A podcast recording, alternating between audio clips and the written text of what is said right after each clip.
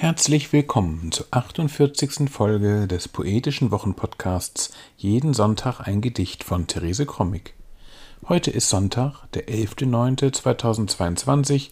Mein Name ist Ansgar Krommig und wir freuen uns, dass ihr wieder dabei seid. Der heutige Text Seelenland Lilienkron ist inspiriert durch die Bildsprache und Poesie des Lyrikers Detlef von Lilienkron, geboren 1844 in Kiel.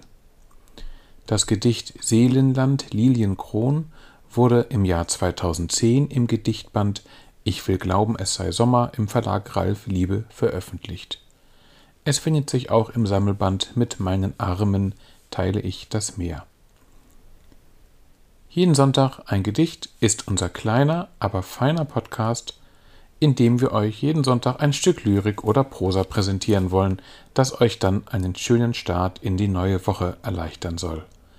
Man kann jeden Sonntag ein Gedicht abonnieren und auch ältere Folgen über übliche Podcast-Apps nachhören. Nun aber Therese Krommig mit dem Text Seelenland Lilienkron. Seelenland Lilienkron Windatmend, wogende Felder, unter fliehenden Wolkenschatten Vogelschwärme, die vorüberflattern, nichts, das man festhalten kann, wie das Glück, ein flimmernder Sonnenstrahl.